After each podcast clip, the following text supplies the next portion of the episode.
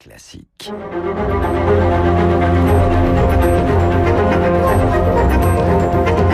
Esprit libre avec Guillaume Durand sur Radio Classique. Avec Guillaume Bigot, donc éditorialiste, essayiste. Euh, merci, bonjour. Bienvenue Bonjour. sur l'antenne de Radio Classique et Louis aux Alters, donc euh, de Marianne. Bonjour. Mon cher Louis, est-ce que vous attendez quelque chose de cette conférence de presse, puisqu'on dit que tout est dans la presse, que le président travaille, qu'il va modifier. Mais modifier quoi Euh, Réponse, ou en tout cas estimation ou prévision? Euh, bon, déjà, c'est la première conférence de presse du quinquennat. Donc, Mm. euh, pour nous journalistes, évidemment, c'est moins un sujet d'intérêt grand public. Pour nous journalistes, c'est intéressant d'aller se confronter euh, au président de la République pour la première fois dans un exercice qu'il a toujours euh, boudé pour l'instant, mais qui est de toute façon à la discrétion du chef de l'État. C'est lui qui choisit son mode de communication. Je constate que il a pas, en fait, je, je pense pas qu'il modifie tant que ça, parce que déjà son mode d'expression, il ne le modifie pas. Mm. Il avait prévu de faire une conférence de presse avant que l'incendie de Notre-Dame ne perturbe ses plans. Euh, il a renoncé à son allocution sur les mesures pour faire une allocution sur euh, Notre-Dame. Euh, il a annulé cette conférence de presse. En fait, elle n'est que reportée puisque c'est bien par une conférence de presse qu'il annoncera ses mesures. Mais Donc sur la forme, il ne change pas d'avis. Sur le fond, on verra. Mais je- à, Non, mais- à sa place, je ne changerai pas d'avis. On ne change pas de, de- de mesures de fond qui doivent répondre à une crise de plusieurs mois simplement parce que Notre-Dame a, a brûlé et que le plan de communication a été bouleversé. Non, mais le passage à la conférence de presse est quand même symboliquement important. C'est pas simplement un Bien rapport sûr. avec les journalistes. C'est aussi Ah, bien une idée d'une sorte de désenfermement de l'Élysée. Euh, il faut quand même rappeler que depuis deux ans, il a vu une fois des journalistes.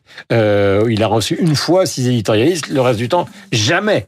Oui, il, a, il en a reçu quelques-uns euh, pour les besoins d'un d'un Mm. livre aussi, mais c'est vrai que par rapport à son prédécesseur, notamment, il est dans une pratique directe du contact avec les journalistes qui n'est pas du tout euh, la même. À mon avis, la conférence de presse euh, est un prolongement quelque part des grands débats qu'il avait menés sur le territoire. Ses Mm. conseillers et lui-même ont beaucoup apprécié cet exercice dans lequel il était soumis à la question, essoré de questions. En l'occurrence, c'était surtout avec des élus locaux pendant le grand débat. Maintenant, ce sera avec des journalistes. Il a dû se trouver bon dans l'exercice. Le fait est que sa cote est remontée un petit peu, euh, même si à mon avis c'est moins sur le fond de ce qu'il a dit que sur la forme et euh, la, la façon dont il a réussi à se démêler de cet exercice.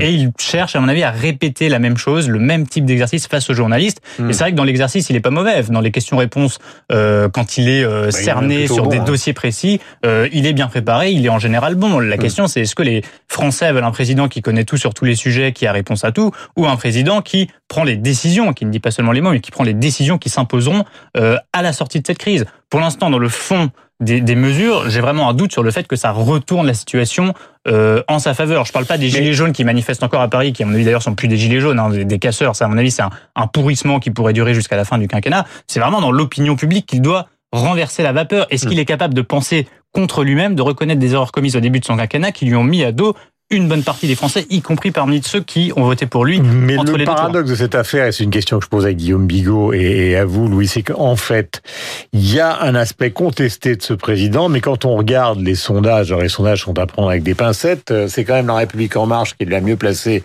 pour les européennes, et les premières simulations qui sont intervenues sur les présidentielles euh, le donnent quand même gagnant. Donc on est dans une situation qui est très paradoxale, c'est que c'est une présidence qui est contestée, mais avec des sondages qui, pour l'instant, avec la, prudence euh, qui doit caractériser nos propos, le donne euh, gagnant de peu, mais gagnant dans toutes les situations et dans toutes les élections, pour l'instant, Guillaume. pourrait voir euh, toujours le verre à moitié vide, à moitié plein. Donc, il aurait pu aussi s'effondrer. C'est pas le cas. C'est quelqu'un qui tient la barque. C'est quelqu'un qui est très mobile, très tactique. Il l'a montré sans cesse.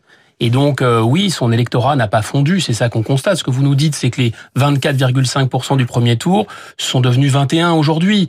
Donc, tout ne s'est pas effondré. Mais enfin, un président de la République qui tient le pays avec 20% de l'électorat, Hmm. c'est quand même un petit peu compliqué. Oui, c'est compliqué, mais c'est la réalité. Donc, euh, c'est aussi une signification de ce que n'arrivent pas à, à faire les autres, c'est-à-dire euh, à utiliser une situation qui est complexe euh, à leur avantage, ce qui n'est pas le cas du tout. Oui, c'est très vrai. Je, je pense que euh, finalement, on Il y a incrimine, quand même une, la, la France insoumise qui est en train de s'effondrer dans une on incrimine beaucoup euh, cette cette majorité et ce président de la République. En tout cas, il a eu un, il a eu une vertu. Il aura une vertu euh, face à l'histoire d'une certaine façon, c'est qu'il a euh, euh, comme avait dit, avait conseillé Raffarin, coupé les deux morceaux de l'omelette. Il a fait, il a fait cesser cette palidonie ou cette euh, cette mascarade consistant à opposer une droite et une gauche qui étaient d'accord sur l'essentiel. Pepsi Cola, Coca-Cola, depuis à peu près euh, euh, 20 ans, 27 ans, depuis Maastricht, vous votez pour la gauche, votez pour la droite, vous avez toujours la même chose à l'arrivée. Donc ça, on peut reconnaître à Macron d'avoir fait cesser cette, cette confusion. En revanche, en face, il n'y a personne et il n'y a rien. C'est ça le souci. Enfin, il n'y a pas rien, mais il y a euh, une opposition. au départ, vous faisiez allusion justement à l'étiage de Macron au premier tour. Les autres étaient pas loin. Oui, mais exact. Euh, ce qu'il y a, c'est qu'ils sont effondrés. Enfin, les deux Oui. principaux, qui sont la France insoumise et les Républicains, Et- qui ont perdu en gros euh, Et le, points. et le Rassemblement national. et le Rassemblement national Ouais, qui lui reste assez haut. Et, et en fait, euh, c'était assez complexe à lire parce que vous avez deux lectures de ces résultats. D'abord, vous pouvez constater que pour la première fois, le- la gauche, enfin toutes les forces qui se, en tout cas, qui s'auto-désignent comme de gauche, descendent en dessous de la barre des 30%. Alors ça, c'est complètement unique depuis le début de la Ve République. On n'a plus la gauche et la droite, en fait. Là, à cet égard, il a réussi son coup. C'est moins de 30%. Et deuxièmement, on constate une chose, c'est que finalement, autant les républicains sont quand même assez d'accord avec l'essentiel du projet Macron, ils vont faire de la politique politicienne, mais ils sont d'accord. Euh, les Ah, écolos... Ils ont voté tous les textes au début du quinquennat. Mais Maintenant, ils les ils sont même. voteront, ils les voteront pour à, à la suite. Ne vous inquiétez pas. Globalement, il y a des gens qui sont favorables au statu quo. Il est vrai que Macron a, a eu, et d'une certaine façon, la Jupiter, sans faire de jeu de mots, a du plomb dans l'aile. Et Jupiter s'est pris la foudre en pleine tête. J'ai vu, c'est assez un, un clin d'œil de l'histoire assez intéressant. Est-ce que vous savez, parce que la plupart de nos cathédrales ou de nos églises ont été érigées sur des lieux de culte païens? Eh bien, notre-Dame de Paris, figurez-vous, c'était le temple de Jupiter. Alors si ça, l'histoire n'est pas euh, euh, n'est pas ironique, euh, franchement, je ne sais pas ce qu'il faut en penser. Donc, en effet, cet homme a cristallisé sur sa personne par ses provocations, par son, son manque de contenance en quelque sorte, euh, toute la détestation de la qu'on pouvait éprouver, enfin qu'une partie importante de la France éprouve pour la classe dirigeante. Parce que quand vous faites l'addition de tous ces votes qui sont absolument incompatibles, la France insoumise, ça ne se mélange pas avec le Rassemblement national. Et une grosse partie des gens, une partie des gens qui votent Bellamy sont assez d'accord sur certains sera la sujets. demain. Voilà, mais ça ne se mélangera néanmoins pas avec les deux autres. Et puis si vous additionnez les abstentionnistes, vous vous rendez compte quand même que là, vous avez 60 à 70% du, de- du, du pays, pas, du, pas des gens qui votent, évidemment. Et donc, c'est c'est là, là où s'est nouée la crise, et qu'il a réussi. Et donc, à la fois, il n'a personne contre lui, il a fait le vide en face, et simultanément, il reste quand même relativement faible et isolé. Euh, Louis Alter, euh, il y a plusieurs générations, en fait, le grand mot d'ordre euh, de tous les partis politiques dans un deuxième tour de présidentiel et même pour gouverner le pays, c'était quand même l'obsession du rassemblement.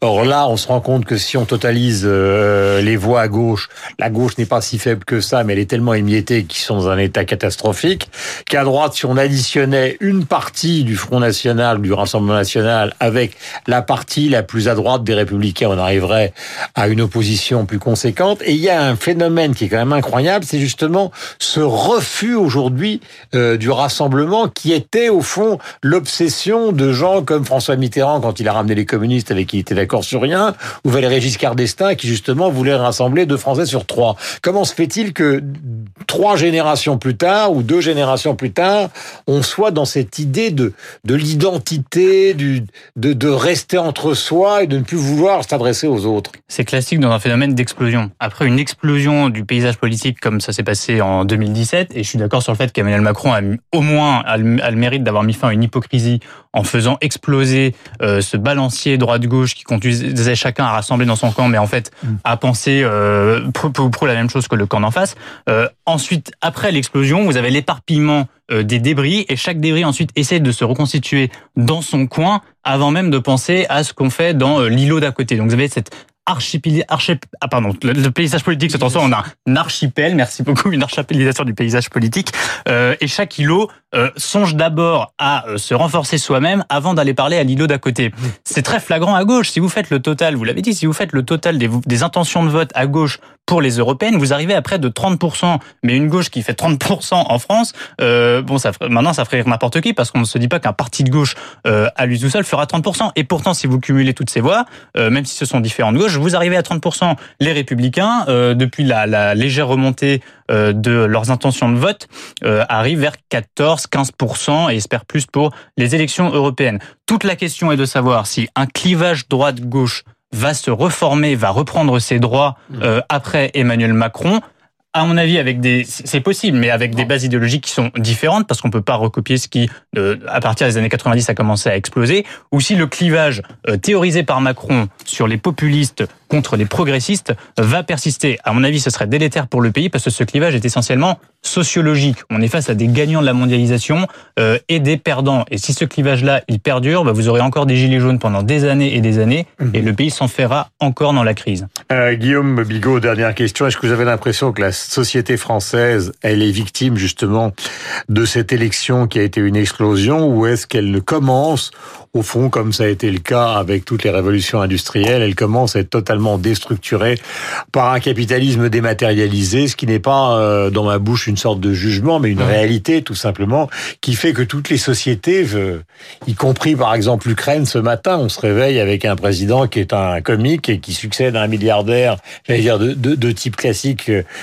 fut-il corrompu, et tout le monde va y passer à la à la moulinette euh, d'Uber, euh, de Facebook et, et tous ces organismes qui restructurent l'économie vont restructurer totalement la société Je pense que ça, c'est un discours assez français. Parce que quand vous allez dans la Silicon Valley, quand vous allez en Chine, quand vous allez même en Grande-Bretagne, c'est pas très loin la Grande-Bretagne, euh, que les salaires augmentent de 3 ou 4% par an, que vous avez une croissance de 5 à 6% vous leur dites que tout va être ubérisé demain. Alors ils savent qu'un certain nombre de, métiers, y compris avec une valeur ajoutée importante, ce qui est arrivé à la classe ouvrière va arriver sans doute au cadre, au cadre et au cadre sup, mais ils vivent dans un dans un monde dans lequel ils savent qu'il y a des nouveaux besoins, qu'il y aura des nouveaux métiers demain. Ils le sentent parce que c'est une réalité palpable chez eux. Hmm. Pourquoi? Parce qu'il y a un État parce qu'il y a un État, parce qu'il y a une puissance politique et parce qu'il y a un patriotisme.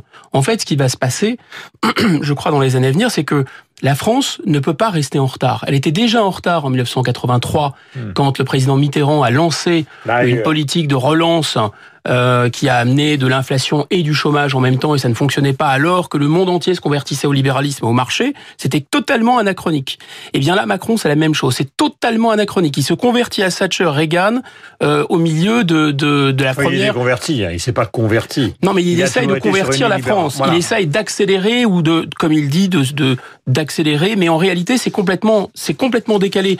En fait, la Chine euh, les États-Unis, la Grande-Bretagne. Singapour, Israël n'est pas une dictature. Tous ces pays ont un État extrêmement puissant il y a un patriotisme extrêmement fort et ils sont, ils ne sont pas du tout dans un système avec une, une monnaie totalement surévaluée et un système ubuesque comme l'Union européenne. Donc c'est ça, c'est ça qui freine la France en fait. Et là, Macron, il faudrait finalement qu'il fasse du Mitterrand à l'envers. C'est-à-dire que comme Mitterrand a réussi à faire le tournant de la rigueur, euh, Macron, si c'était un chef d'État, il ferait le tournant du souverainisme économique, mais il ne fera pas, bien sûr. Et ça, le tournant du souverainisme économique de concernant Emmanuel Macron, c'est pas pour demain, parce que c'est le, credo inverse qu'il euh, qu'il professe. Et il est 8h58. Merci Guillaume Bigot, merci à vous Louis Osalter. Nous avons rendez-vous avec le rappel des titres. Et nous retrouvons donc Franck.